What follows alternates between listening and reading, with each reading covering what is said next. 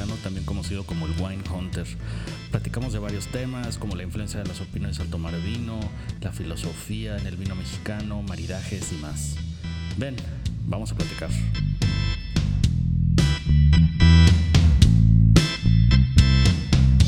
Carlos Adrián Solares, también conocido como el Fróstico. Bienvenido a Platica y Toma Vino Mexicano. ¿Cómo estás? Bien, bien, muchas gracias. Gracias por la invitación. Si me escuchan la voz medio fregadota, es porque andaba de viaje de chamba y pues nos, nos pasamos ahí por la redonda, pues ya estás en Querétaro. Pues ¿Qué andaban haciendo ahí en Querétaro? Nada, nada, un viaje de chamba. Un encuentro nacional de marketing para la empresa. y ya que estamos ahí, ¿cómo viste Querétaro? Fíjate que, caso curioso, los que me conocen y los que no, viví del 2000 14 al 2016 en Querétaro, ha crecido de una manera impresionante. Aunque digan los queretanos que el sueño queretano ya fue, porque llegaron muchos chilangos. Pero en términos de infraestructura y lo que están haciendo para temas turísticos del vino, está muy padre. No hablemos de la calidad del vino porque yo tengo una opinión muy particular. Y, si, lo digo, Querétaro para vinos blancos se me hace espectacular. Y espumosos. Y, y espumosos, no te puedo decir el potencial en bruto que tienen ahí. Y creo que por seguir una tendencia de mercado, herencia española, ideología sonsa, están produciendo tintos que a lo mejor no les están ayudando en el branding de la región. Pudiera ser. Eh, yo la verdad no creo que es casualidad que esté Freixenet ahí.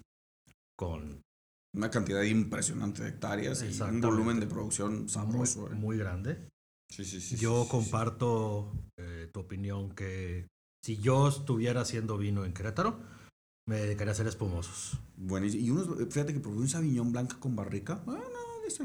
Blancos y espumosos. Sí, sí, sí. Y fíjate que es curioso porque todo, todo este tema del, del, del wine hunter, todo esto lo que he querido hacer es como que romper este tipo de paradigmas de qué se puede decir y qué no se puede decir. Tener esas conversaciones complicadas. De hecho, tú y yo lo platicamos por WhatsApp en este grupo inframundo de, que está ahí de Facebook.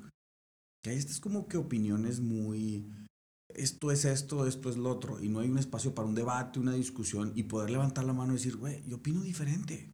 Claro. Y esa, y esa diferencia de opinión, llevada a un terreno un poquito más de madurez, pues probablemente podemos hacer más rica la industria. Claro, para poner a quienes han estado en una tumba viviendo abajo de una piedra. Viviendo abajo de una piedra. Damos un poquito de contexto de Wine Hunter. Seguro. De cómo empezaste en esto y luego ya nos arrancamos en algún tema que quieras. Buenísimo. Bueno, el proyecto Wine Hunter empieza, la verdad, la verdad, empieza más o menos desde el 2008-2009. Empezó gestándose con un conocido, un amigo, que me dijo, ¿sabes qué? Agarra tus maletas, compré un vuelo a Tijuana y vamos a ir a un evento de vino mexicano. Yo de, ole, bueno, pues vamos. Ya había tenido ciertas exposiciones vía redes sociales con pues, gente activa en la industria, Pedro Poncelis, este, Mauricio Parra, Abel Vivayov, que eran Álvaro Álvarez, que en ese entonces pues, utilizaba mucho Twitter para comunicarte y eran como que el espíritu inicial de las redes sociales, ser mucho más social. Y ahí ya había empezado a conectar con gente. Me dice un amigo, agarra un vuelo, vamos, ya compramos el vuelo, nos vamos en la mañana, el viernes nos regresamos el domingo eh, corría con el año 2008, 2009, una cosa es 2010. Y llegamos a, manejé la carretera Tijuana-Ensenada, que para mí es una de las carreteras más hermosas que Dios te puede dar. O sea, sentirte tan pequeño con un mar infinito y unas montañas impresionantes, te reduces a un átomo, o sea, no eres nada. Y empiezas a, esa, esa carretera a mí me ayuda a reflexionar mucho. De ahí llegamos a un evento que ya no existe desafortunadamente. Creo que tú, y yo alguna, tú alguna vez fuiste. La langosta y el vino nuevo. Sí que como que por ancas o mangas se dejó de hacer, ya no sé la historia, pero ahí fue donde conocí a los productores y ahí fue el día que me enamoré del vino mexicano. Regresé, empecé a tuitear, compraba botellas, hacía reseñas con mi compadre Roberto y de ahí empezó, empezó, empezó, empezó todo el trip. Y curiosamente, algo de lo que me llevó mucho a, trabajar en este tema del, del vino fue que entendí entendí que, muy al contrario a la opinión que alguien ha dicho, muy al contrario a la opinión de Diego, yo creo que sí en ese entonces sigue y la industria necesita apoyo. Entonces ahí me dediqué en cuerpo, alma, vida, corazón, a tal grado que me casé en el Valle en el 2015, si no me olvido. Pero ha sido este, pues este proceso de años de tuitear, de reseñar, de compartir, de opinar, mm, sugerir, Criticar no tanto porque no me considero un crítico, me considero alguien que comparte el movimiento del vino mexicano. Y me he acercado a muchos foros como el tuyo, como conocer a otros movimientos que están sucediendo. Entonces, de repente, en, cuando me casé, Amado Garza me dijo, oye, mijo, pues este, muy bonito tu Twitter, muy bonito tu Instagram, pero pues, ¿dónde le estás trayendo lana a la industria? Piensa cómo le vas a hacer. Y de ahí empezó un pequeño esquema de distribución persona a persona de vinos. Y somos sofás, llenos aquí. Llenos aquí. Unos años después. Y ahorita, pues, tú distribuyes aquí en Monterrey diferentes vinos que tú seleccionas. Algunas etiquetas que son la Master Selection del Wine Hunter, Madera 5, Plata, La Resistance, Vinsur de nuestro, nuestro Mesías, nuestro, ¿cómo le decimos?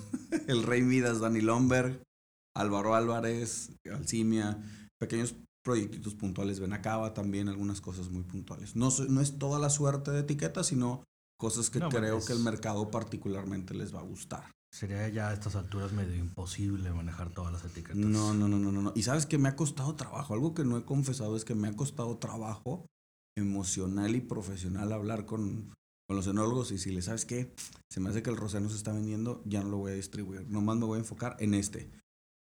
Y, me cuesta trabajo porque pues, son mis amigos. Me gustaría distribuir todo, pero pues el mercado manda también. El mercado manda y, y por más que no te guste, pues no se equivoca el mercado es. Las ventas, el día que me senté a hacer la primera vez mis gráficas de venta, caí en la cuenta de que esto no es un sueño. Esto también es un semi-negocio. O sea, es esa delgada línea entre el romance y el negocio. Y a veces camino de un lado, a veces camino del otro. Y luego los vinos para los productores se vuelven personales. Entonces. Es como te estoy dando a mi familia, a mis hijos. Sí, entonces. Me estás haciendo patito feo el rosé. Son, son, son temas que hay que tener con mucha seriedad. decir. Sí, sí, sí, sí, eh, Comunicar el asunto. Y también escoger las palabras correctas. Al final del día, eh, son opiniones. Son opiniones, unas más informadas que otras, pero esa opinión está en el mundo de la subjetividad casi en un noventa y tantos por ciento, diría yo. Y se vale, se vale que a la persona esté, una persona esté enamorada de un vino y otra persona no sea de su agrado. Sí se puede, puede, puede vivir eso. Y, existe tal cosa como, no lo quiero decir bandos, pero las tribus. Es que hay gente que le, le encantan ciertos de los vinos que distribuyo. Un, casos muy particulares. Te voy a un ejemplo muy particular. Literal y Cañada de los Encinos, que los hace Danny Lomber, que son para mí dos vinazos. Es o amas uno o amas otro. O sea, son dos estilos muy diametralmente distintos, pero me ha tocado del otro lado de la barra que los estás, que los prueben, oye, ¿qué te parece? Pruébalo, pruébalo, pruébalo, pruébalo. Y así, parejas o tres chicos, no, a mí me gustó más este, y este no me gustó. Y, así, polarmente. Y eso es lo bonito, entenderlas. Y, fíjate que eh, el, a veces porque nos falta entender que si algo sobran son perfiles de vinos diferentes y todos los vinos son diferentes. N. Sí, es N, N punto.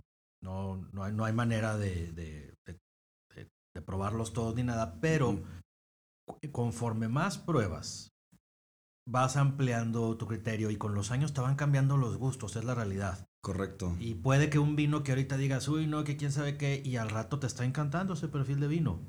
O al revés uno que ahorita te guste mucho. A la mera hora ya no te da. Que es muy común que mucha gente prefiera los vinos con un nivel de dulzura un poquito mayor al principio porque les da miedo o por lo que tú quieras y que lo toman frío y que les encanta, pues qué padre. Y luego te va cambiando el paladar, como de niño a adulto, pues consumes, empiezas a consumir menos azúcar. Claro. Como con el café, ¿verdad? Lo empiezas tomando con leche y tres kilos de azúcar. Bueno, hay gente que no sale del frappuccino, ¿eh? Pero bueno, eso ya es otra historia.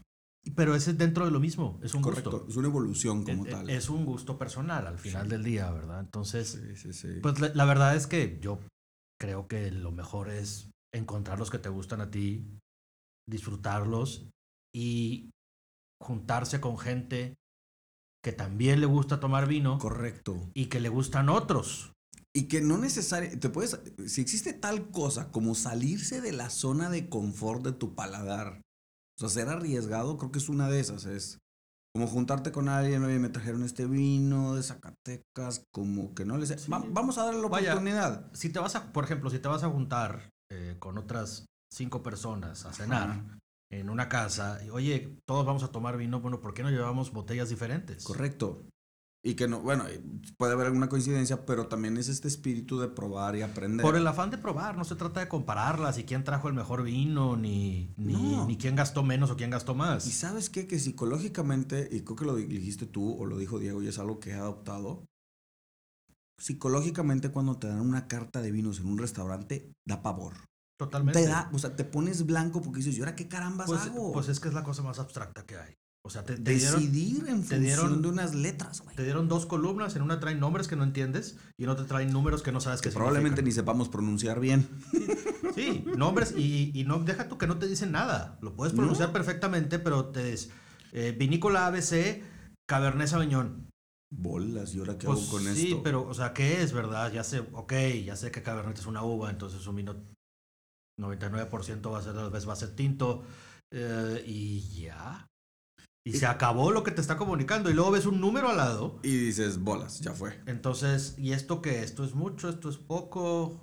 Y luego no entremos en, en la, la- la segunda columna, que la columna precio en el tema de los restaurantes es una discusión que nos pudiéramos pasar aquí y se te va a acabar el disco duro. Sí. Pero interesantemente, creo que uno de los trabajos que, que- que tenemos que empezar a hacer es volver el vino más intuitivo.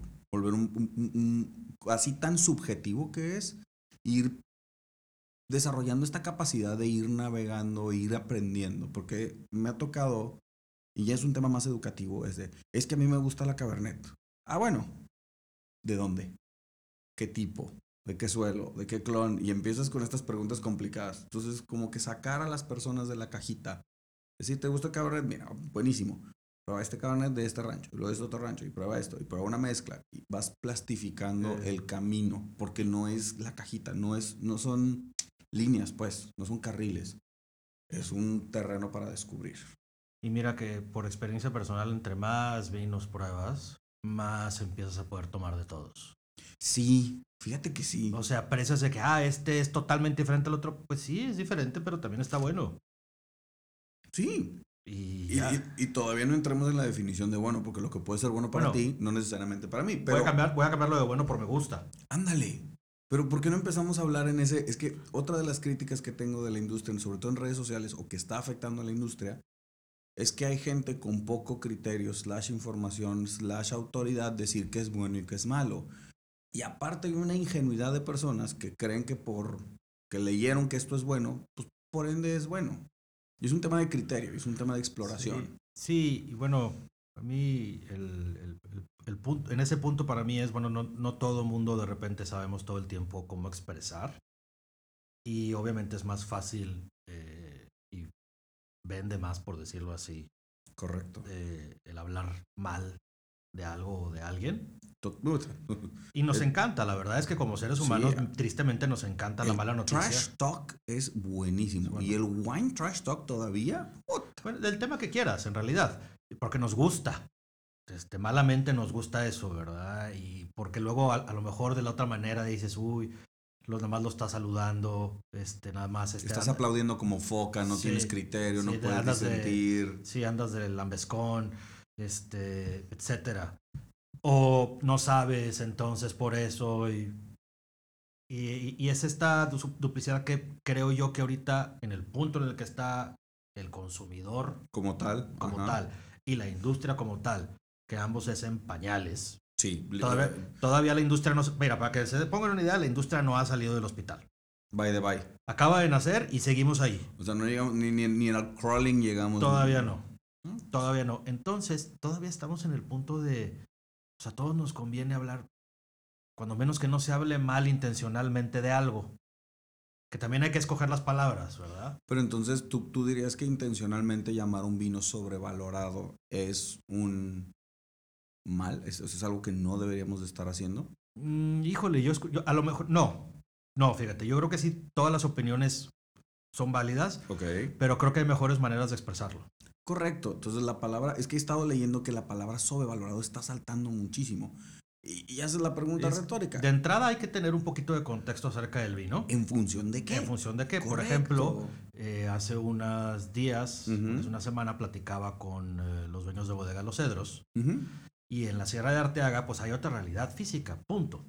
Entonces, las uvas, el rendimiento que dan las vides es mucho menor. Claro, claro, totalmente. Entonces, el costo por planta es mayor. Pues, producir vino en Arteaga es más caro que hacerlo en Baja California. Punto. Irónicamente tienen 10 veces más agua por parcela que Pero Baja no tiene nada, no, pero- porque es otro problema el que tienen. Correcto. Tienen otro, otro detalle. Mm. Ahora, esa particularidad de que da menos racimos Correcto. te provoca te- vinos de otra de otro perfil, vinos que se sienten, pero bueno, por favor pruébenlos los que no han Sí, probado. muy, muy distante. A mí el Malbec de ellos se me hace una cosa que me, Sí. me tronó la Sí. percepción del Malbec. Maravilloso. Y fíjate que haciendo la haciendo un pequeño paréntesis así con, con Arteaga, el- cuando don Rosendo me comenta que es básicamente la el clima en Arteaga es lo mismo que en Mendoza. Ah, Eso Entonces- explica muchas cosas. Entonces, pues tiene todo sentido. el Elevación, agua, vegetación, tipo de Sí. suelo, pues ya. Dice, en Mendoza también les graniza cinco veces al año mínimo. Ahí las... Pero ver los paralelismos, o sea, Exactamente. Ahora, si no tienes ese contexto de decir, ah, ok, estos vinos son un poco más caros porque viven otra realidad o porque producen 500 botellas al año no, pues está bien. o porque, pues digo, eso te ayuda a entender. Ahora, no hay que hablar de un vino en función de comprarlo en un restaurante porque ahí sí todos los vinos están en- en otra realidad. Y no- en descargo de la industria restaurantera, ese es el modelo y no lo vamos a debatir aquí. Ahora, creo que una manera más amable de decir que la real que tu queja con el vino es el precio, Ándale. porque eso es lo que realmente de lo que te estás quejando es del precio, Sí. porque Y una percepción de que en mi billetera y mi satisfacción no se está Ah, que equilibrando. básicamente estás diciendo a mí me gustaría pagar menos por este vino. Pero eso es lo que quiero que... y- y mucho de lo que he tratado de hacer con el proyecto de Wine Hunter es, primero, aprecien el vino. Primero eduquemos la parte sensorial. Porque tu lengua no sabe la diferencia entre 10, 100, 500 y 1000. No, Es una construcción de apreciación que ya después tú juzgas en función. Entonces, si yo te dijera, y, y- lo pregunté, lo hice con los coli y voy a hacer el mismo ejercicio contigo. Si yo te dijera que usar roble, barrica de roble francés, te cuesta un peso la barrica, ¿cambiaría tu percepción acerca de los vinos con mucha barrica? definitivamente la, la influencias. De hecho, a mí me ha tocado eh, hacer que gente pruebe un determinado vino y prefiero omitir la parte de qué De, tanta... de la crianza. de, de si tiene barrica y qué tanta tiene. A ver, primero pruébalo, decide qué te gusta, qué, qué hueles, qué te agradó, y luego ya te Totalmente. digo los datos técnicos. Porque por muchos años, eh, por ejemplo, en el específico tema de la barrica, eh, Era pues, una asignación de valor. eh, está, bueno, está totalmente vinculado a que, bueno, la- regularmente los vinos con barrica por costo pues van a traer, van a costar más y está totalmente vinculado a calidad, cuando Ajá. no necesariamente, No necesariamente. es el tema, ¿verdad? Pero entonces es, eh, la pregunta es, ¿es un paradigma? ¿Es una percepción o es una noción? Las tres juntas. ¿Verdad? Es un, es- son las tres. O sea, Depende es- del ángulo en que la veas. De entrada es eh, el público en general, en, en lo general del mundo del vino, sabe poco o nada de lo que sucede y cómo es una barrica y por qué los costos de la misma. Y la chamba que Eh, es traerla, importarla, etcétera, cuidarla. etcétera. Y y- ya, bueno, deja tú eso y cuánto cuesta cada una. Creo Y que el, sí. y el hecho de que al año 3, 4 dejan de tener la parte de influencia de, el de aporte. aromas, de, de sabores, y luego si- siguen sirviendo pero para otra cosa. Eh, ¿y ¿Qué quiere decir primero, segundo y tercer uso? A lo mejor cuando empiezas a entender eso, luego no lo tomas tan como positivo, más barrica, mejor calidad. Pero es que vuelvo a lo mismo. Antes de llegar a asignar un valor, una percepción, eso primero tenemos que eh, entrenar qué huele, qué sabe, me gusta o no me gusta. Yo, al final, eh, no existe, afortunadamente en este mundo, no existe una imposición acerca de un código. Existían las guías que te daban un parámetro de referencia, pero una cosa es que lo tomes como un parámetro de referencia y otro que lo tomes como tu verdad y tu Biblia. Ahora, Hay gente que toma vinos de 98 puntos para arriba de Parker y es que lo demás para mí no sirve.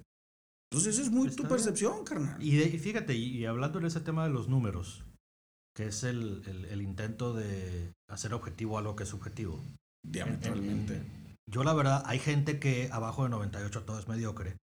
Y hay gente que es abajo de 80 todo es mediocre. Y todo lo demás pues está en un rango. O sea, cada quien tiene su, su tabla de cómo considera las cosas excelentes a, Buen y a- malas. a buenísimas, a muy buenas, a buenas, a malas, de regulares. Y a intomables. y a intomables, ¿verdad? Entonces, sin embargo, creo que para sirven de una cierta guía Totalmente. Siguen de una cierta, bueno, de algo está seguro es que entre más alta la calificación, el precio, las probabilidades de que cueste más son. O que brinque el precio de año a año, que eso ha sido un efecto que aquí en Monterrey, no sé si ustedes lo han vivido, pero a mí me tocó vivirlo en una etapa de salía cierta guía, Peñín, guía fulana de tal, de repente los precios, ¡bup! y está bien, o sea, el mercado, Pues, la oferta y la demanda, ¿verdad? pero también el mercado se corrige, que creo que como estamos tan en la infancia, no ha habido esta corrección de mercado tan grosera para que deje algunos proyectos o algunos distribuidores fuera. Estamos todavía en el principio de una curva de aprendizaje muy larga. Eh, que el vino, como cualquier cosa, toma su tiempo. Y ahorita que tú decías, finalmente tienes que entrenar a tu paladar, o sea, ser consciente de a qué huelen las cosas también. Y, y fíjate que eh, mucho de la reflexión que me gustaría hacer aquí en este espacio es que a veces no entendemos o no nos hemos dado este permiso de abrir estos sentidos. Sigo un poquitín más. Ahorita hablamos de, Ahorita hablamos de este vino. de mi chiquito bombonazo que acaba de llegar.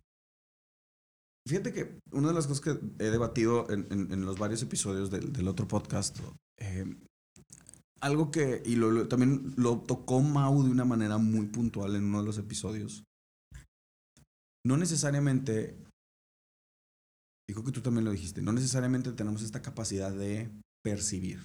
Es el acto de comer o el acto de tomar está siendo un acto mecánico. Es un acto de supervivencia. No es un acto de disfrute. Entonces, cuando empiezas a cambiar eso, hueles el agua, hueles el vino.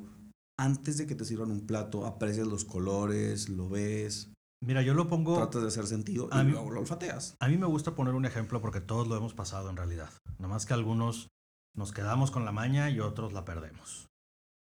Cuando eres pequeño, Ajá. te ponen tu plato favorito enfrente. No chistas. Sea, es, ya comiste. Si andas en Mood Simpson, sales así, ¿verdad? Sí, que te ponen con todo el plato. con todo y plato. Pero cuando te lo, cuando, por ejemplo, cuando te lo ponen en un restaurante que te llevaban y llevas al restaurante y aquí es donde, lo primero que haces, sin darte cuenta, es bajarle la velocidad al asunto. Y lo primero que haces es lo ves, lo admiras. Uy, qué bueno va a estar esto. Pues la Estás relación, pensando. pero es el costo versus el disfrute. ¿sí? Y luego lo hueles. Correcto. Y, y luego te dejas caer, cortas el pedazo o algo. La primer mordida la das entre que cámara lenta y cámara phantom. Sí. Y, y tentas hablar. es- Y estás gesticulando. Sí, gesticulas Sí, exactamente. estás así y- y viviendo es en el disfrute. sueño. Y es porque en realidad estás siendo muy consciente de lo que está sucediendo. Correcto. Entonces, pero dijeras que, que afecta el setting, el precio, el contexto. No, pues digo, ahí va a depender del plato, ¿verdad? Al final del día. También, si tú Mm. estabas esperando mucho de la hamburguesa de enfrente y te la habían platicado como la octava maravilla. O la mundo, viste pasar con, con el runner que traía. Y, y de repente pues te la traen y estuvo mala. O, por ejemplo, me acaba de pasar que probé una hamburguesa que venía calificada como The best burger in town. No, no, la deja tú in town. In the La- world. Sí, la mejor hamburguesa del mundo, punto. Ah, bueno. Está osado el argumento, ¿verdad? Pero vamos a ¿Cuántas probarla. hamburguesas probaron para poder ponerle la Pero mejor? bueno, me imagino que está muy buena, ¿verdad? Sí. Este, y sí, en efecto, estaba muy buena la hamburguesa. Este, pero así como, ay, caray, la mejor de toda mi vida, no sé. Seguramente sí está entre las mejores, pero no, está muy difícil. O sea, es un estilo muy particular de hamburguesa. Claro. Este, y sí, en efecto, está bien buena, y el queso y la carne y todo, pero, Claro. pero así como que la mejor de todo el mundo, No. pues ¿cómo le hiciste para probar todas? Pero entonces vamos a traspolarlo al mundo del vino, fíjate. ¿Tú has probado vinos buenos con historias simples y vinos malos con grandes historias? Totalmente. ¿Cuál es la relación? Pues el particular vino en ese particular momento no me agradó. Correcto. Este, punto. He probado vinos que no me han agradado, que después los vuelvo a probar y me agradan. Y, y al revés. Y vinos que los traías en tu corazón y de repente... Y de repente, ay, caray. Y vinos a los que gente le hace reverencia y todo. Y, Y tú dices, pues, no, pues, pues está bien. not. No, pues está bien, qué bueno que te gustó. Y, pero Claro. a mí no, no, no me llenó, ¿verdad? O no me, no me causó lo que te causa a ti. Y al revés. Vinos Correcto. que a mí se me hacen una maravilla y que otra gente no tiene su misma opinión. Y pues qué padre, porque qué aburrido si todos tuviéramos las mismas opiniones. Es que ese es el tema, Dani. Creo que como que hay este cierto grado o este sense de... Y te voy a contar una anécdota. Nos pasó en el, en el segundo episodio, en la primera temporada de Vino Viernes. Te estoy hablando del mil- 2010, una cosa de esas. Habíamos grabado en casa de Roberto, un bico blanco. En ese entonces Roberto estaba trabajando en Grupo Pangea. Y ya nos dice, vayan a la esquina del Pangea. Yo los invito. Pero yo les voy a decir qué botella van a probar. Órale. Pero es la primera vez que, segundo episodio, iba empezando esto, YouTube, así como que muy inocente este tema. Y nos dieron un tabla número uno Malbec. De Aguascalientes. Sin saber, sin contexto y nada. Y me acuerdo que ese, ese episodio fue des- desastroso porque la acidez del vino estaba muy subida. No nos lo podíamos tomar. Entonces tuve, grabamos el episodio y le decía, güey, es que no, no puedo decir cosas malas porque es un esfuerzo de Aguascalientes. Aparte estás en la esquina del Pangea, el viejo Pangea. Y el contexto te mandaba más o menos lo que podías opinar. Entonces tratabas de acomodar la situación. Pero ya después, un comentario muy padre que nos pusieron abajo es, si no les gusta, díganlo. Punto, no pasa nada. Pues sí. Y, y- y como que aprendimos este tema de ser honesto sin ser ojete Claro. y tampoco ser foca aplaudidora siendo falso. Exacto. Una justa medida de, ¿sabes qué? A mí, Carlos, mi paladar me da para esto, yo lo maridaría con esto, te lo comparto. Te estoy tratando de abrir un panorama. Listo. Sin juzgar, decir, este vino está repinche, está intomable. Claro. A mí me pasó con los 32 seguidores que tengo. Que, que en algún momento me preguntó, me ha preguntado, digo no mucho, ¿verdad? Pero me han preguntado, oye, eh, ¿por qué lo subes o, o cómo lo subes? O, ¿verdad? Y la verdad es que si lo subí es porque me gustó. And that's that. Si no lo subí, si fui a un lugar y no subí lo que pasó ahí, fue porque dos razones. O no me gustó, que es probablemente la razón número uno, Ujú. o no tomé una buena fotografía que me guste subirla, o no lo quiero y se me, o sea, no fue lo suficientemente memorable. Pero no me gusta la idea de déjame tomar una foto y subo y hablo mugrero acerca de lo que tengo enfrente. Correcto. Pero porque, entiendes que, volvemos al punto que decías, talking trash is very easy. Súper. Pero en- desde el punto de vista, cuando tú subes una foto, sea Daniel Sada o Toma Vino Mexicano, el objetivo es compartir. Sí, totalmente. El objetivo es, Es- compartir y que se comparta. Lo que me estoy pisteando, esto es lo que estoy haciendo. Sí. Si les gusta bien. Y si no, Sí.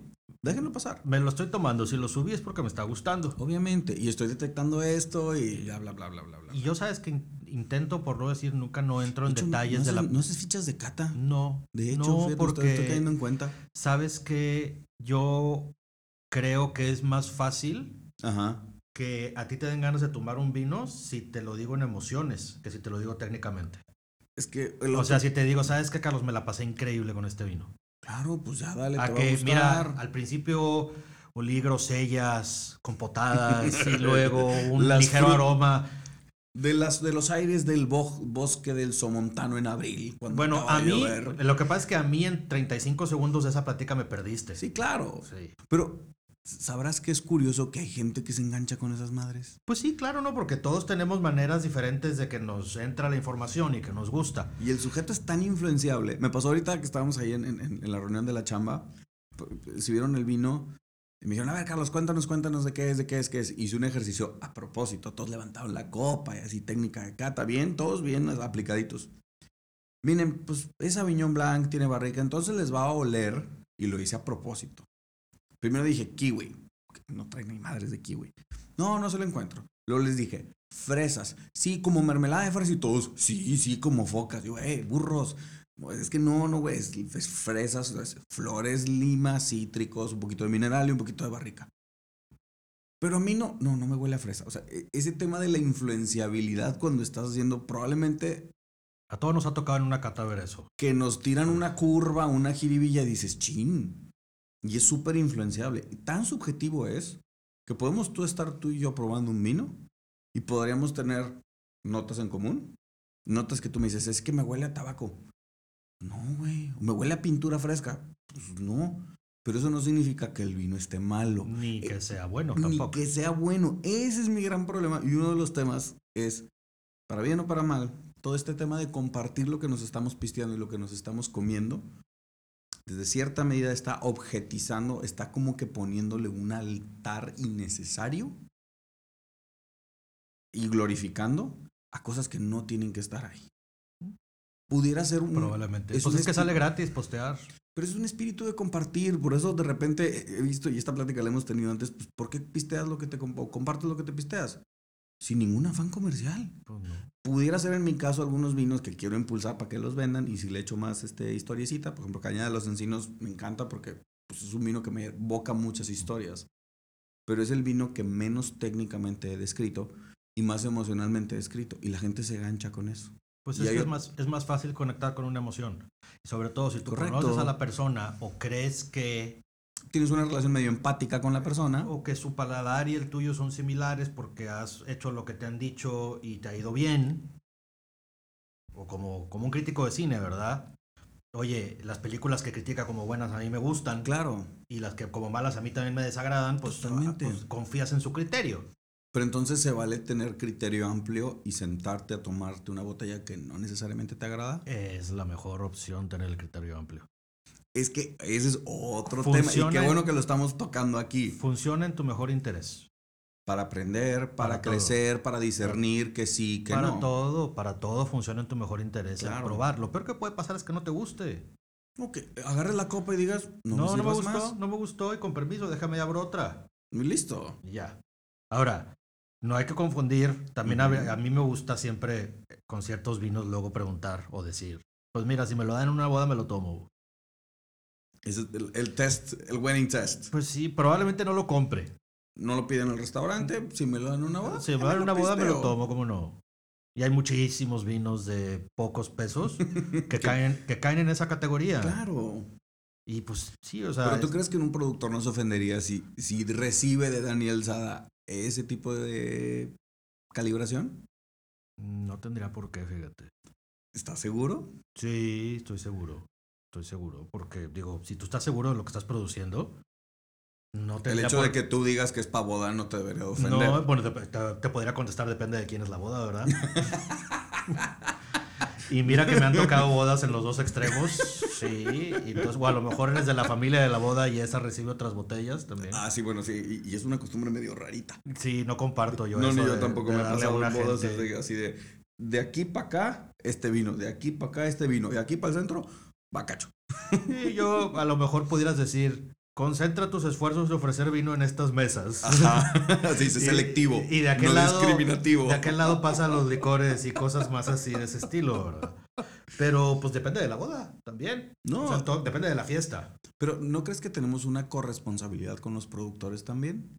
Pues sí, pero al final del día, o sea, se trata de. Una de las cosas más relevantes de los que se trata esto, además de hacer productos buenos, es venderlos. Que es la parte, y yo no lo quería creer, pero hasta lo he escuchado y he caído en cuenta que hablar de vinos es fácil. Venderlos es una friega. Mira, básicamente es la persona, son tres personas diferentes en este proceso. Correcto. El que lo hace, o sea, el que produce, el, el- siembra la uva y la hace, el que hace el vino y el que lo vende. No, totalmente. Y, pero- y pueden ser tres personalidades. Es más, idealmente son tres personas totalmente diferentes. Correcto. Porque son tres universos totalmente diferentes. No es lo mismo hacer el vino, no es lo mismo hablar de él y No, es lo mismo venderlo. Nunca, nunca, nunca, nunca, nunca. Son, son eh, habilidades diferentes en realidad. No, y otra, otra vez, guardadas las proporciones. Es que aquí es donde me, me conflictúa un poco. Yo a veces siento una responsabilidad de hablar bien o no hablar de ciertos vinos. Porque no quiero herir susceptibilidades. Y, y- y me he reservado muchos y ten por comentarios. seguro que, se, que, se, que las susceptibilidades salen porque somos a veces tenemos la mala costumbre de tomar las cosas muy personales. Yo Híjole. también, y por eso precisamente, pues si un vino no me gustó en particular, pues no, no voy a subir ninguna publicación al respecto. Y ni ya, voy a decir, listo. y ya, pues no me gustó, pero pues es una opinión mía. Tampoco tengo por qué. Apuntar así con el dedo acusador de Eh, Dios Padre, decir, Exactamente, no. eres tú pecador. No, no me siento ni con la. Ni- de entrada no tengo las ganas de hacerlo. ni me siento con la capacidad de hacerlo. Decir, ahora resulta que tu paladar es inmaculado y que existe como la lengua de Dios, por así Sí, decirlo, que dice lo que yo justos y diga- pecadores. Pues no, digo, entiendo que hay gente a la que le gusta. Supongo que al enólogo le gusta o a la enóloga. Y a sus dueños. Y pues qué padre. ¿Tú crees que hay enólogos que han producido vinos que no les guste? Esa es una pregunta que de repente me la he hecho. Yo creo que sí los han producido. No sé qué tanto se hayan atrevido a venderlo. Ok. O sea, de que has producido algo que no te ha gustado, claro, en algún momento lo tuviste que haber hecho. sí, ¿No te gustó lo que salió? Pues Algunos, sí. algunos deciden darle, a ver, un spin y a ver si le damos esto y No. mejor lo dejamos más tiempo en barrica y a ver qué pasa y véndelo como un vino de este estilo. Pues sí, pero es- esa, esa es la parte que, por eso te hablaba de la corresponsabilidad y, y donde estamos, porque a veces es muy bonito. eh, que a mí personalmente me dicen, ¿por qué te apasiona tanto el vino mexicano? Es porque ya no nomás me apasiona el vino, me apasionan las historias, las familias, las personas que están atrás. Son muchas. Y sabes qué? Que para bien te reciben como parte de su familia. Y eso Correcto. a mí personalmente como que ha desviado mi juicio, mm, para bien y para mal, pero ha desviado mi juicio porque también en- entiendo estas historias y quiero ser partícipe de la historia, de la industria, pero también evangelizar que qué se puede tomar con qué. Aunque pudiera verse una, una reducción muy miope de la industria, pero pues es un, un- un rol. Pues mira, también el- e- es parte del rol de guiar a gente que se siente perdida, que es la cosa más normal, sentirte... A ver, en este, en este mundo, mundo, sí en es- el mundo de vino es- destilado, cervezas. No, es la cosa más fácil perderse. Sí, claro. Muy pocas personas en este planeta navegan este mundo con facilidad. Sí, claro. No, no te la compro. Es, es gente muy profesional que tiene talentos muy personales, muy, muy específicos, perdón.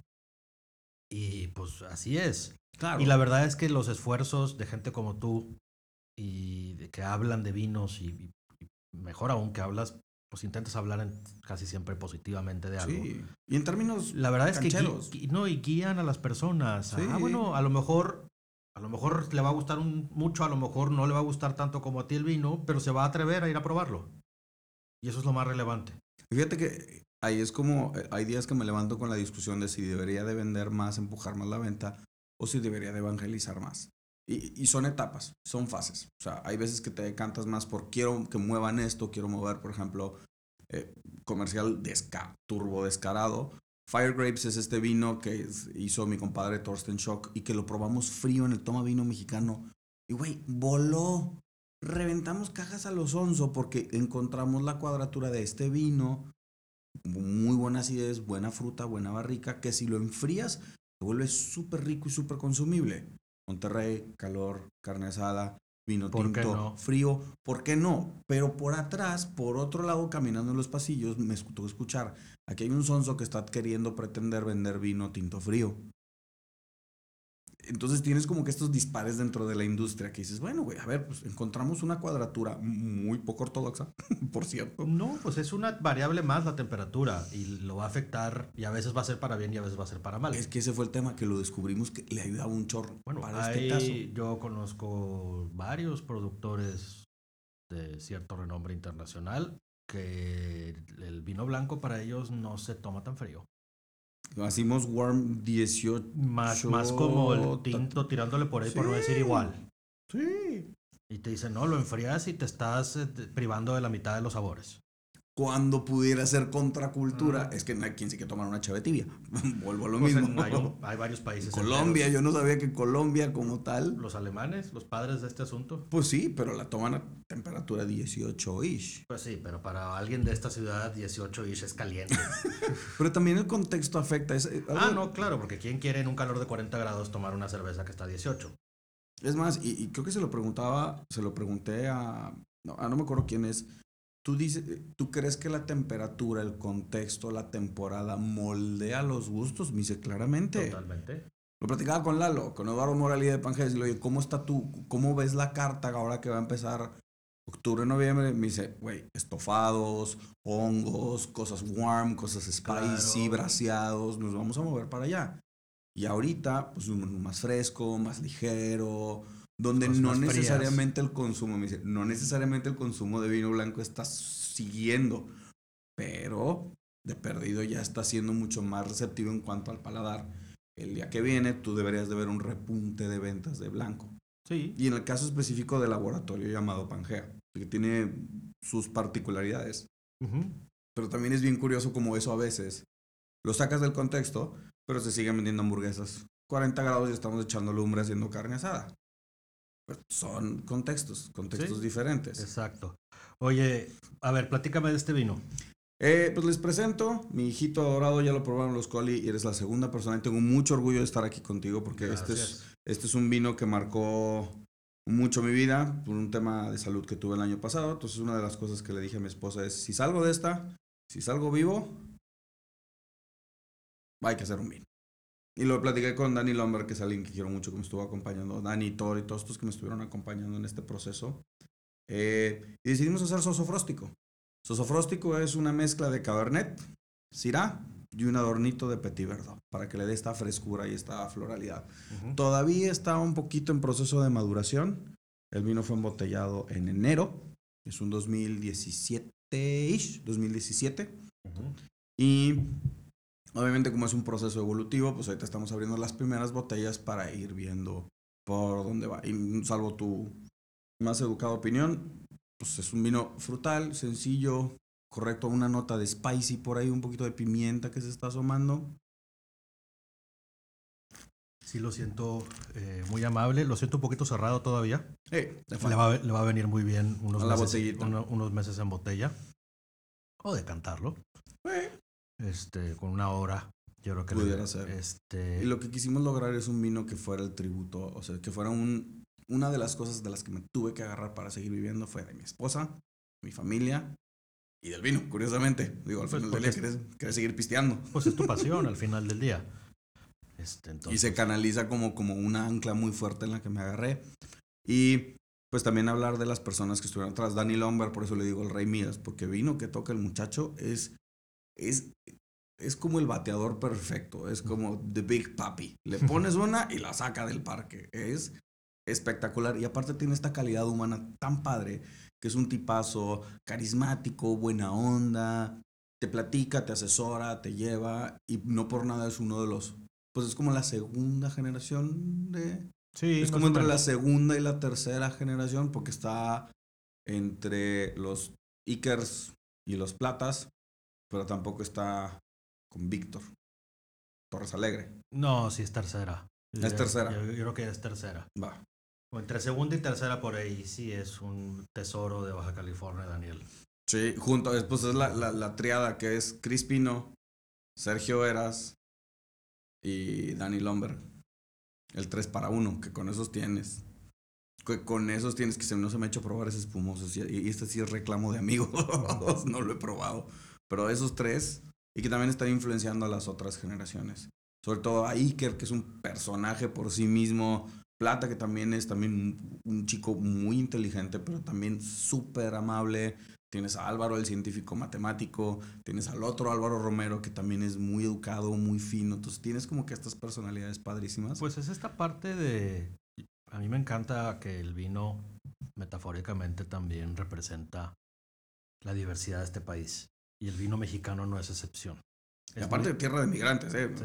No nos rasguemos las vestiduras. No, claro, pero esa es parte de la gracia, eso es, o sea, es lo bueno, Sí. es lo bonito del asunto, es la diversidad de la cocina mexicana, pues es que hay tanta gente diferente en todos lados.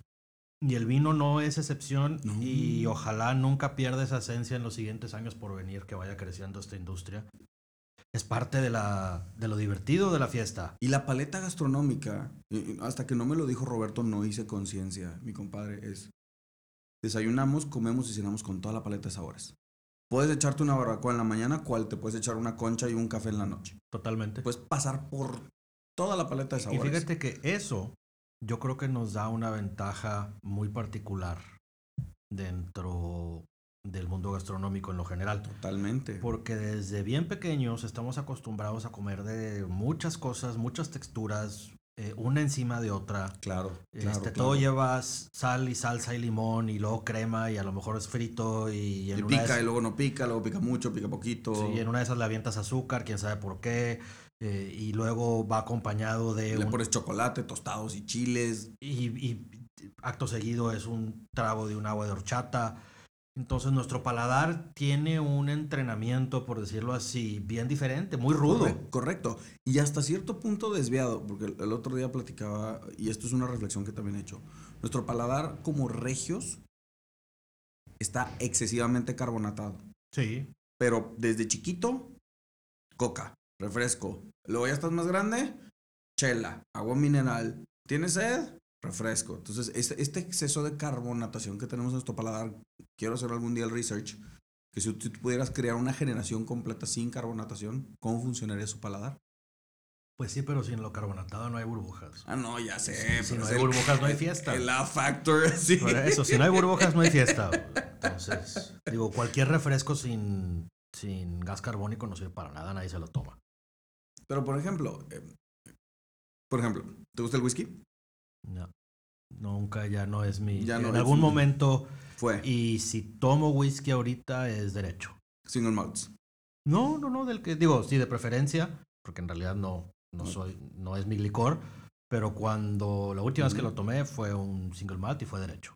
Listo. En, en algún punto de tu infancia, de tu juventud, tomabas bebidas basadas con carbo. O sea, sí, mixers? claro, claro. O sea, claro, whisky, agua mineral.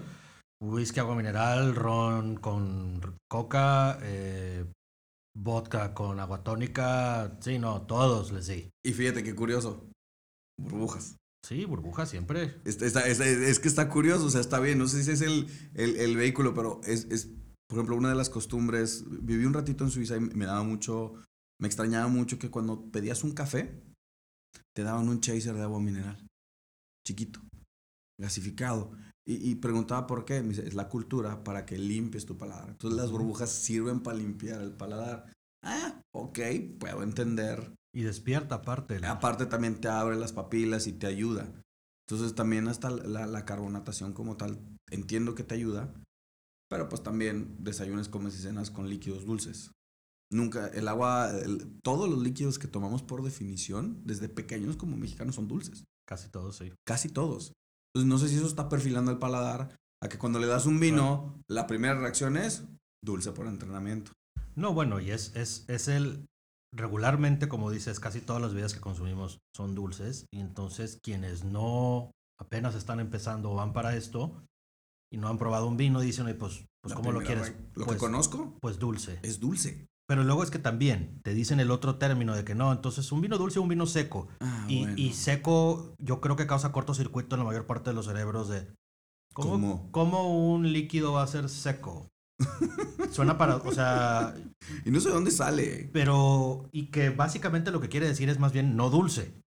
Ajá, pero hay una diferencia diametralmente distinta, fíjate, entre dulce y afrutado. No, bueno. Que esa es otra conversación Eso te va- aparte. pero afrutado nunca usamos ese término en ningún otro momento de nuestra vida más que para el vino.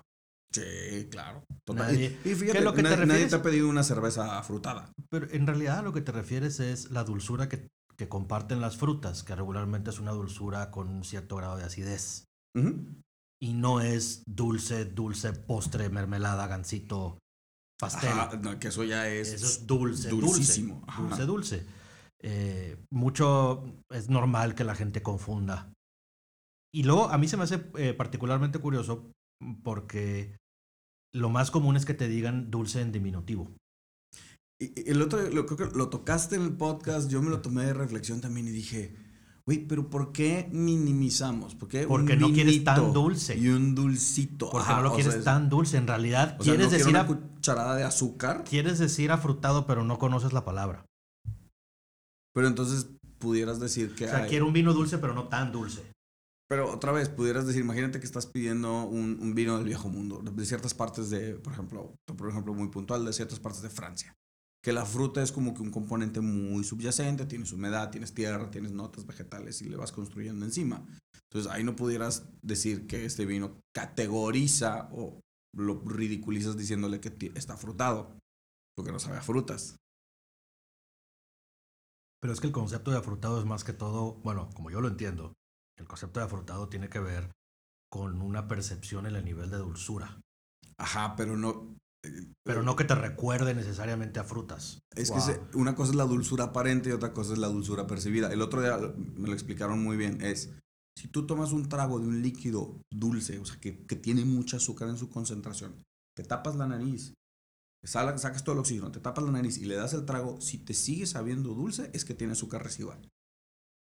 Si te da un sabor, o sea, si esa dulzura se va, es que son notas aparentes de fruta. que no es azúcar per se, sino notas que tu cerebro las está interpretando como dulzura. Y es, bueno, y es que entramos ya en, un, en el área de la química que casi nadie entendemos. No, que nuestra memoria olfativa es un es moléculas, no es otra cosa. y en realidad no estás oliendo grosellas, ni estás oliendo piña, ni pera, estás oliendo algo que te recuerda. Los aldehídos que son, por ejemplo, el plátano. El plátano son aldehídos. Mi hermano es químico, entonces un día me explicó. Pimienta verde son 2 etil diacetil piracina. Entonces, ah, una cosa de esas, pero es piracina. Y las otras, ese es el componente que te da ese bite del pimiento verde. Y por eso te recuerda ah. Y no necesariamente, me da risa porque tú y yo lo sabemos por definición, pero me han tocado personas de, oye, ¿Le están agregando chocolate o vino? ¿Cómo lo marinan? Pero es que es normal que lo piensen. Y no, y no está mal. Es un tema de desinformación y eh, mala educación. Pues eh, falta de información, más bien. Porque a la hora que lo pienses, es que. Pero le hicieron el vino y medio sabe a. No significa pues, que tenga. No, pero en cualquier otra referencia pasada que tengas, regularmente cuando sabe a chocolate es porque tiene, chocolate. Volvemos a las aguas de frutas. O sabe a vainilla, pues es porque trae vainilla en algún momento. Entonces es como, ya entiendo por qué el, vino, el mundo del vino es tan complejo, porque va a contracultura de todo lo que hemos aprendido de pequeños. En parte sí, porque las descripciones del, digo, el producto es un producto complejo y el mundo se ha vuelto más complejo a la hora de cómo se describe. Entonces, eh, es normal que la gente se confunda y que crea que en las barricas se le agregan cosas al vino para que agarre el sabor a, o el aroma a vainilla, o a chocolate, o a tabaco, o a especies que no está mal. Pues, pues, no está mal que lo pienses porque tiene su lógica pensarlo de esa manera. Pero hay que preguntar. ¿Y por qué sucede eso? Ah, bueno, pues mira, cuando la barrica, el roble lo tuestas, se generan reacciones químicas. Y te da y te aporta y, esto y el otro. Cosas que te van a recordar ciertos sabores. Pero no se le agrega absolutamente nada. pero bueno, es uno de tantos temas bien complejos que a veces no, no esta complejidad no coopera eh, o parece no cooperar. Yo intento tratar de ayudar. Correcto. En lo, más posible a que de entrada no tienes por qué sabértelo. No. No, tienes por qué saberlo. O sea, si no te quieres clavar en el asunto, no tienes por qué. Tú disfruta lo que estás tomando eh, mayor recomendación es prueba otra, no te quedes en un solo vino. Si quieres. O en dos o tres. Ahora, si te quieres quedar, quédate. Estacionate, no, tiene, no, hay ninguna bronca. Pero es como entrar al parque de diversiones y quedarte dándole la vuelta al mismo en un solo ride. Sí, claro. Entonces, sabiendo tantos, pues, ¿por qué habría uno de privarse? Y creo, creo que también que tenemos una, a todas las personas que están involucradas en la industria, para, desde cierto punto de vista, o que son entusiastas, vamos a ponerlo como entusiastas del vino, yo sí les quiero dar un mensaje que tenemos una corresponsabilidad muy grande. Si vamos a publicar algo, vamos a publicarlo en aras de construir la industria, de saber de lo... No te estoy diciendo que seas un erudito, pero interpreta y comparte. Sí, Porque pues lo he dicho muchas veces, es muy diferente opinar, sugerir, compartir y criticar. Son cosas diametralmente distintas que tienen una expresión, un común denominador. Pero si alguien critica y asigna juicios de valor, más vale tener el back para sustentarlo. Y si no, pues que la industria lo juzgue. Pues sí, tratar de ser lo más constructivos posible en el asunto, ¿verdad? Más que, digo, te pudo haber, no, pudo no, algo no ser de tu agrado, pero tu comentario puede ser de manera constructiva. Correcto. La manera en que lo expresas puede ser de manera constructiva. Y lo que necesitamos son tomadores de vino activos, que ayuden a que la industria, que esparzan este mensaje, que promuevan entre sus compas el consumo del vino mexicano. Eso es lo que necesita la industria.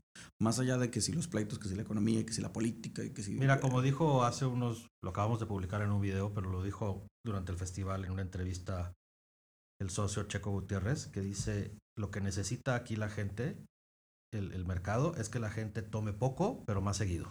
Correcto, y no puedo estar más de acuerdo. Humberto también lo dijo con su famoso picadillo con Grenache, o picadillo con tempranillo. No necesariamente agree with that, pero entiendo el espíritu. entiendo el espíritu de poder. Y este poco, pero seguido, sería nada más agregarle la cereza en el pastel, sería y variado. Correcto. Y que puedas tener Prueba por el bien de tu paladar, de tu diversión y casualmente de la industria. Curiosamente se lo pregunté a Diego Hernández de Casa Madero y me dijo, güey, es que nosotros tenemos, nosotros como Casa Madero tenemos una bronca. No podemos graduar a la gente del 3B. O sea, de los 3B a los varietales nos cuesta mucho trabajo. Y yo no entendía la lógica de por qué. Pero hasta que lo, ya lo, lo reflexioné un poco, pues claro, tiene cierto grado de construcción, tiene cierta afiliación, tiene cierto confort que sacar del 3B, que si te pregunto, el consumidor promedio sabe cuáles son las uvas de 3B, no tiene la más, no tiene un rifle de idea. Pero luego lo sacas al Cabernet y invariablemente se regresan. Y no te estoy diciendo a los líneas, a los charrones, a, los de reserva. Te estoy diciendo los mismos, los hermanos de la misma línea. Entonces es un reto bien interesante para que prueba, prueba. Pues es parte del. vaya, así está el mercado ahorita. Sí, y yo creo que el mercado regio tiene sus particularidades. Como, como cada mercado. Ese es otro podcast que, bueno, vamos a hacer el crossover. Ya vine contigo, ahora tú vas para allá. y, hablamos contigo cuando nos invites con mucho gusto. Seguro que sí, seguro que sí. Este, pues bueno, vamos a, a, cerrar el asunto este nada más. De entrada, a mí me gusta mucho agradecer a la gente que no, nos da su tiempo sí. de lo que sea que lo estén usando. Muchas gracias por escucharnos. Eh, no, no me canso de invitarlos a seguir probando. Correcto. Este, jueguen su mejor interés, créanme. Como dijimos ahorita, es como estar en una feria y nada más querer subirte a un solo juego, habiendo tantos. Y si le tienen miedo a un ride en específico, pregunten. Sí, pregunta. Se vale que decir, oye, ¿qué me recomiendas? A mí me gustaría invitarlos a todos los que están escuchando este podcast, que sea a Dani, a mí, a, a Diego, a Diego de la Peña, a Mauleón, a todos los que estamos metidos en este trip no nada más nos escuchen y no nada más tomen nuestras recomendaciones. Es que se sientan con la libertad de decir, güey, le voy a pedir matrimonio a mi esposa, estoy en el restaurante tal. Que tas, tas, tas, tas, tas. O sea, que se tengan esa cierta confianza de poder preguntarnos porque yo me responsabilizo a responderles. Y es la única manera de aprender. Sí. Es la única manera de que eventualmente, que puede ser bien temprano en tu vida en el vino o puedes tardarte muchos años, pero encontrar los vinos que te gustan y te enamoran, puede suceder bien rápido y es cuestión de probar. Y lo más bonito es que siempre va a haber más. Y, la, y pruébenlo en la confianza de su casa. O sea, háganse de este grupito de 3, 4, compren botellas diferentes. Que la verdad así fue como aprendí. Cuando Pedro Poncelis vivía aquí todavía en Monterrey, nos juntamos 4 o 5 y órale, botellas cerradas, forradas en papel aluminio, la ta, ta, ta, ta, ta, ta, y ahí vamos aprendiendo. Vayan por favor y háganse este reto de, si se quieren suscribir a Vinoclubs como binario y eso que te ayudan mucho. Totalmente. Háganlo. Pero si no, si tienen un budget un poquito más bajito, vayan a Vinoteca, vayan a Little Wine Market o marquen. A la castellana o a la europea o, al supermercado, a lo que tengan. O si no, me dicen a mí al Wine Hunter y tenemos algunos vinos de muy buen acceso para que compren, prueben y vayan después probando y probando y probando y probando. Para eso está. Y, usen mi vino para bien. A mí mi vino es mi memoria porque no me acuerdo todo lo que pisteo. O le tomo fotos. Usen estas herramientas para ir creciendo su paladar. Y cuando la gente, eh, cuando veas que alguien está tomando un vino, ya sea de manera física o virtual, también pregunta. Pregunta, oye, ¿qué, te, pareció? ¿Qué, te pareció? Nada más para, no lo he probado, ¿qué te pareció? A lo mejor te dice que fue lo mejor, a lo mejor te dice que fue lo peor, y ya en su momento tú decidirás. Correcto. Este, no se queden con lo que vieron, sino pregunten qué hay detrás. Y para eso tenemos Instagram, para eso tenemos Facebook, para eso tenemos Twitter, para que no nada más estén consumiendo. Pregúntenos. El otro día me hicieron una pregunta, ¿este vino con qué disco lo maridarías? Listo. O sea, es el tributo de Oscar Peterson de a Frank Sinatra. A Jazz Portrait of Frank Sinatra, Oscar Peterson, año fulano de tal. Yo, Carlos, me lo tomaría con esto. Buenísimo. Y me enseñó una foto el chico del playlist de Spotify y la botella de vino. Eso es lo que queremos. O sea, eso es lo que queremos. No nada más que estén leyendo y dando likes. Comenten, pregunten. Prueben. Prueben, prueben, prueben, prueben. Y si no saben qué probar, la verdad, pregunten. Y les, pues vamos, y les vamos a ayudar con todo el mejor interés del universo. Y si no, pregunten en la tienda. Vayan a la tienda. Oye, ¿qué tienes nuevo? ¿Qué has visto? ¿Qué te ha gustado a ti? Eh, tengo 300 pesos o tengo 600 pesos o lo que traigas de presupuesto o 100. Y ahí te ajustas y, y si ya probaste y te gustó, y no traes ganas de probar otra cosa nueva, llévate el que ya te gustó. Sí. Y si no está, pues a ver qué. A ver qué pasa. Poco a poco van a ir, vamos a ir logrando que la industria, es un llamado muy fuerte para que los chicos que están en la industria eh, se arriesguen, aprendan, que se salgan de la zona de confort. O sea, prueben, prueben, prueben cosas nuevas. Y aquí estoy yo para ayudarles. o sea, Lo peor que puede pasar es que no les guste y no lo vuelves a tomar si no quieres. Y ya. no pasa nada. no quedas mal, fíjate. No, y no pasa nada. No pasa nada. Se vale que te guste lo que tú quieras y se vale que te desagrade lo que tú Y quieras. se vale decir, no me gustó. Totalmente se vale. Listo. Muchas gracias, Dani, por la invitación. Te lo agradezco muchísimo. Muchas gracias, Carlos. Shameless, Shameless Plug. Visiten, pues, me pueden seguir en mis redes sociales, Winehunter MX.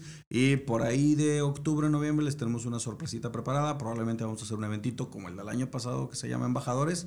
Vamos a hacer la quinta edición de Embajadores, 6 y 7 vinícolas. Obviamente, vuelta abajo va a estar súper, súper invitado. Y algunos otros proyectos que van nuevos que vienen. Luego les daremos más información luego platicamos al respecto. Pues muchas gracias, Carlos. Muchas gracias, Dani. Nos vemos pronto. Vámonos. Salud.